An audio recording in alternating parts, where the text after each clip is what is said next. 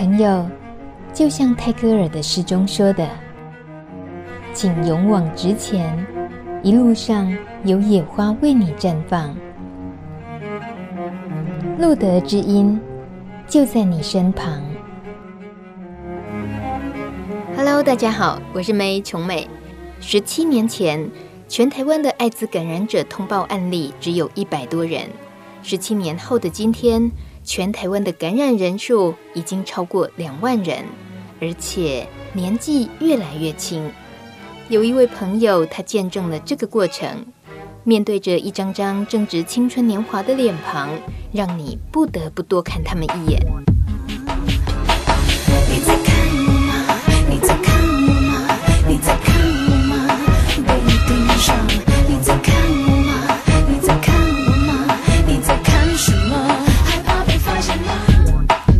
这些孩子发生了什么事？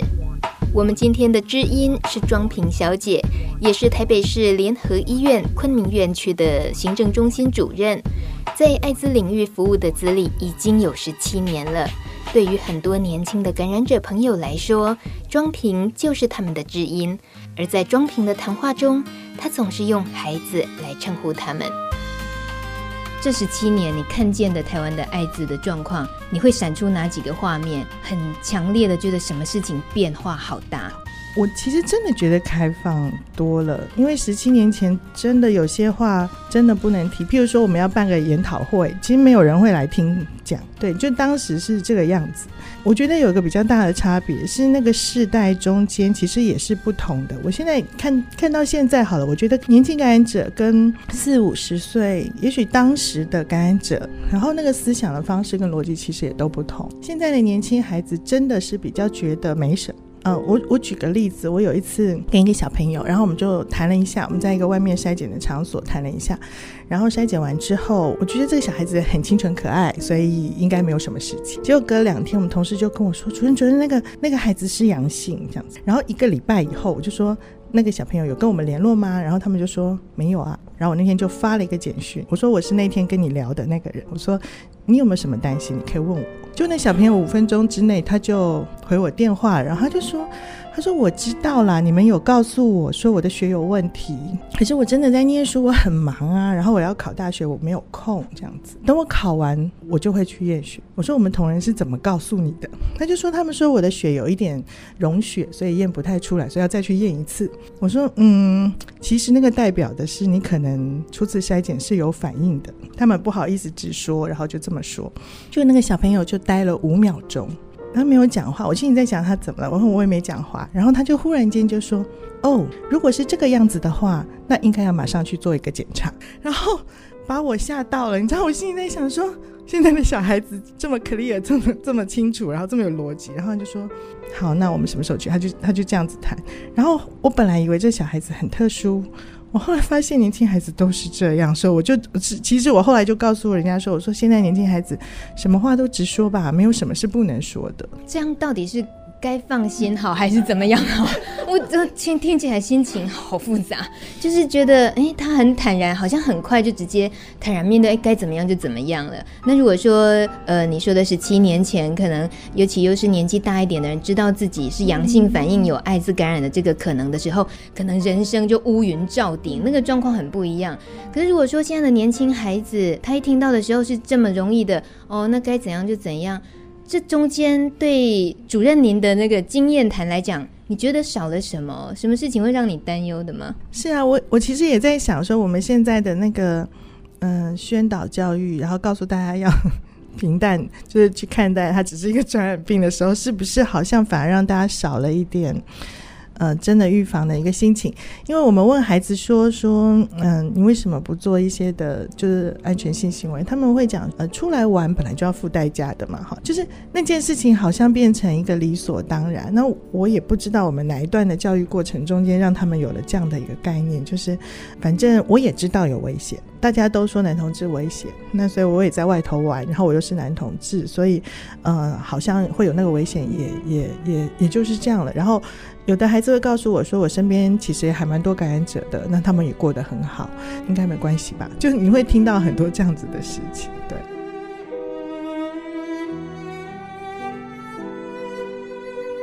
我大概从九十七年的下半年开始，我就会去看看说到底年轻的孩子的状况，所以我那时候大概看了一下台北市的感染的情况，然后我今天也整个再去看了一下这几年的一个状况。那台北市因为呃二十岁以下的大概都有个每一年大概都有个嗯，也许。六到八个或者多少人这样子？那我今天请我们会长大概看了一下，就是十五岁到二十五岁这个年龄层的，嗯，大概比前两年多了两倍。像今年到现在才四月底嘛，哈，那今年的二十五岁以下大概已经有二十个人了。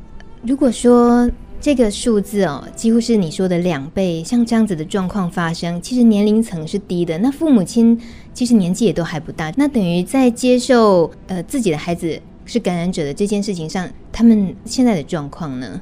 我碰到几个孩子，像我刚刚讲的那一个十七岁的孩子，他其实也没有告诉他爸妈了。那，嗯、但是他因为要吃药，哦，这是另外一件事情。我们其实看到了现在的年轻孩子那个。病毒好像有点改变，就是现在年轻孩子感染的病毒，大概他都很快的，也许在一年之内他就发病了，然后就要开始吃药的状况也比较多。刚刚那个孩子，因为他要吃药，他又是学生，又住在家里。所以那个药要怎么处理，其实就其实很麻烦。然后他也在跟我们讨论说，那个药他平常要摆在哪里才不会被发现？那摆在学校的话，假日又不用去学校，反正就是其实还蛮麻烦的。我另外碰到几个孩子，可能他们的家长也许是知道的。那嗯，像有一个孩子，他其实是因为嗯被警察抓，然后呃警察就告诉了他爸妈。后来那天晚上。就大概呃大概六点钟左右，那个孩子就打电话给我，我就说你还好吗？他就开始哭，然后呃因为我原本就想他的状况很糟，他在清晨五点半警察打电话来，他一定是半夜被抓的，他半夜被抓，然后毒品案，然后又被警察知道他是 HIV，其实那个状况你又想了就很糟，就是。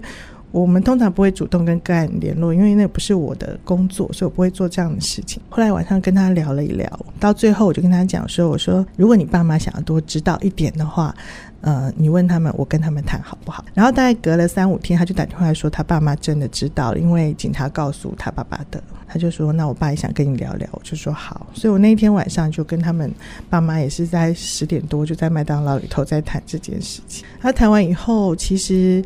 嗯，他们家亲子关系反而变好了，因为他爸爸以前一直看他那个 gay 的打扮呢，让他爸妈没有办法忍受。可是后来他们知道他感染之后，然后其实反而那个接纳度变得比较高一点。所以我觉得，我觉得告诉爸妈不见得不好，可是要很细致，可是不是那种很冲动就告诉爸妈的。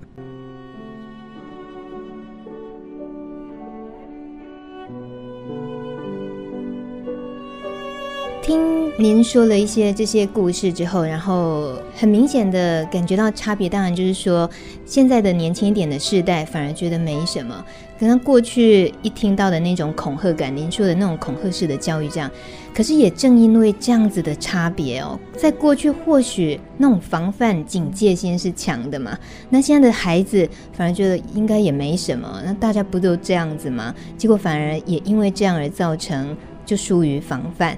所以在主任您说故事的同时啊，我觉得听起来其实那个真正故事本身或主角听，其实他们的路都不好走的。那您在陪伴的过程肯定也是辛苦的，但我还是觉得您一直有有那种有希望的感觉，因为你可以把它。就是当成这就是这样子一件事情，怎么处理就怎么处理。所以，即使是你明知道现在孩子哦，就是感染的年龄层下降，你也知道他们有时候讲难听一点，你也说不听。然后他们也其实觉得，嗯，就是就是没那么听话的，觉得说一定要戴套什么。那这听起来在无力感的同时，你那个希望哪里来的？我只能讲说。其实我每次我会讲说，是不是是教育体系出了什么问题？所以，嗯、我我之前其实就像我刚刚讲的，在九七年的时候，我发现很多孩子感染的原因。然后我当时跟我们所有的门诊也好，所有进我们同事，所有的同事，我都跟他们讲说，我说今天不管哈、哦，他因为什么理由走进我们这栋楼。他今天是要来筛检，他今天是艾滋阳性，他今天用了毒品来喝美沙东，他今天不管任何一个原因，只要他未成年，帮我邀请一下，我想跟他聊聊。我说我只是想知道他们发生什么事。其实我那时候跟一些孩子聊，就说我就发现，其实呃有一些的事情在这个世代里头，其实就是很平常。譬如说，嗯、呃，大家一起出去玩，然后有时候会嗑嗑药，哈，就是可能用用 K 他命啦，用用什么。那其实用了药之后要安全，大概真的非常困难的，因为自己人都不是很清楚的状况下，你怎么去去安全嘛？好，那所以生活形态其实是有风险的。可是，我就跟教育局去谈，我就说，其实我们看到这个状况，我很担心。那教育局也很有趣，因为教育体系他们有各种不同的管道去管不同的东西哈，所以他就完全看这个公文是进了教官室，还是进了辅导室，还是进了卫生，就是卫保组这样子。然后来的人就会始终是那些人。那这个问题始终不是一个同整性的问题。我我那时候很急切的想要让他们知道说。这整件事情可能要一并去看，那可能每个老师都只看到中间的一个部分。譬如说小童，小同志，他发现他自己喜欢的是同同志的时候，他他可以问谁呀、他可以问老师吗？就老师风险还蛮高。可以问家长吗？那不不可能。问同学吗？同学觉得他怪胎，那。就只能上网了，不是吗？那上网以后会碰到的，其实很容易嘛。我们自己随便上网打个同性恋，你就很快的会进到一些很大的网站里头去。那里头就会有人很照顾你啊，因为你是刚进来的嘛，我总要照顾你。那带出去到什么样的场合？其实我最近几年也看到一件事情，就是呃，小小朋友们他的入门，他走进圈子是走了哪条路？其实是应该是有影响的，就是他也许一开始走进来的时候，就是被人家带着他到处去玩趴的，或者他一进来的时候，就是找到一个很爱很爱他的人，他就从此厮守这样子。就是入门是什么东西，其实会影响后面蛮大的一个一个后面后面的风险。其实看到是这样，然后我们就很希望说，教育教育单位是不是有一些比较好的管道，让他的。呃，入门走得比较顺，可是你也知道，像现在网络上在在吵着说，到底同志教育要不要放到国中小？所以这个问题其实我们在看的时候，我们当然会觉得说，如果你早一点能够让他们有正确的路，不要一开始就被带进一些有风险的环境里头去，其实他可以在他有知道怎么保护之后，然后再进到圈子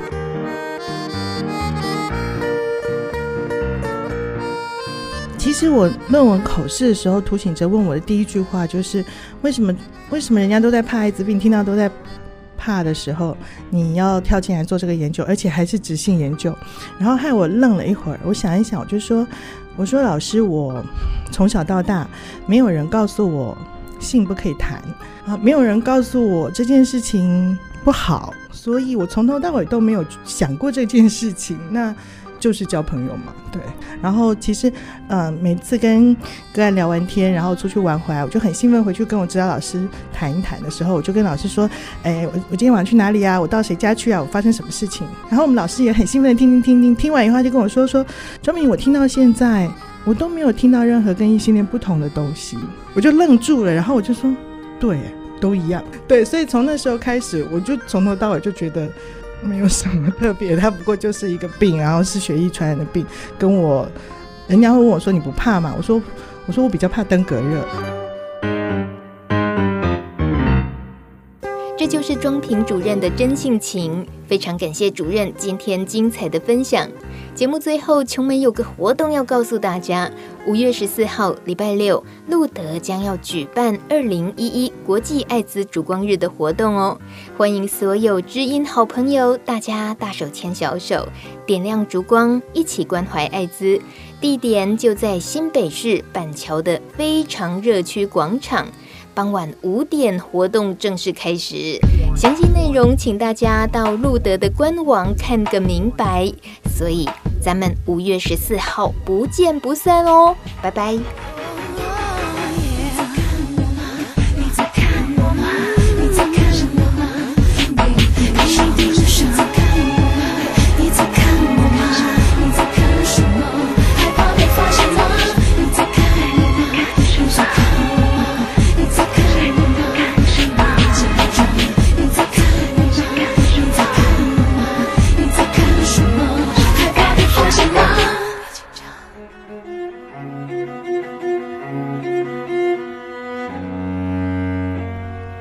节目由路德协会制作播出。